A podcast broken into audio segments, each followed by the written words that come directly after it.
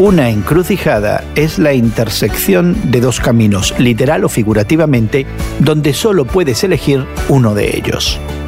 Hoy en la palabra, Lucas 11 comienza con un milagro. Sin dar muchos detalles, cuenta que Jesús expulsó a un demonio que había dejado mudo a un hombre. Lo interesante es la discusión pública sobre la identidad de Jesús que generó ese exorcismo. Había tres reacciones diferentes. Algunos estaban asombrados, otros afirmaron que su poder provenía del diablo. Otros simplemente se reservaron el juicio hasta que vieran más milagros. Jesús se dirigió a todos directamente utilizando una lógica simple. Si el objetivo de Satanás era destruir y el de Jesús restaurar, ¿cómo podían estar ambos en el mismo bando?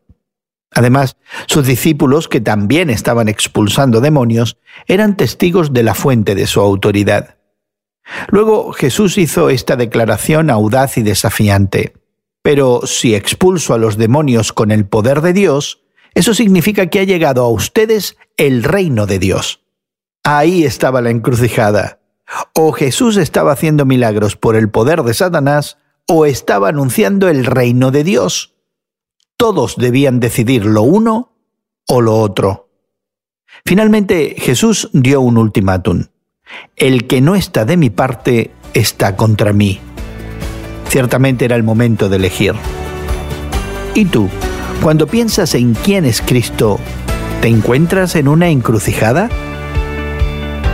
Hoy en la Palabra es una nueva forma de estudiar la Biblia cada día. Encuentra Hoy en la Palabra en tu plataforma de podcast favorita. Más información en hoyenlapalabra.org.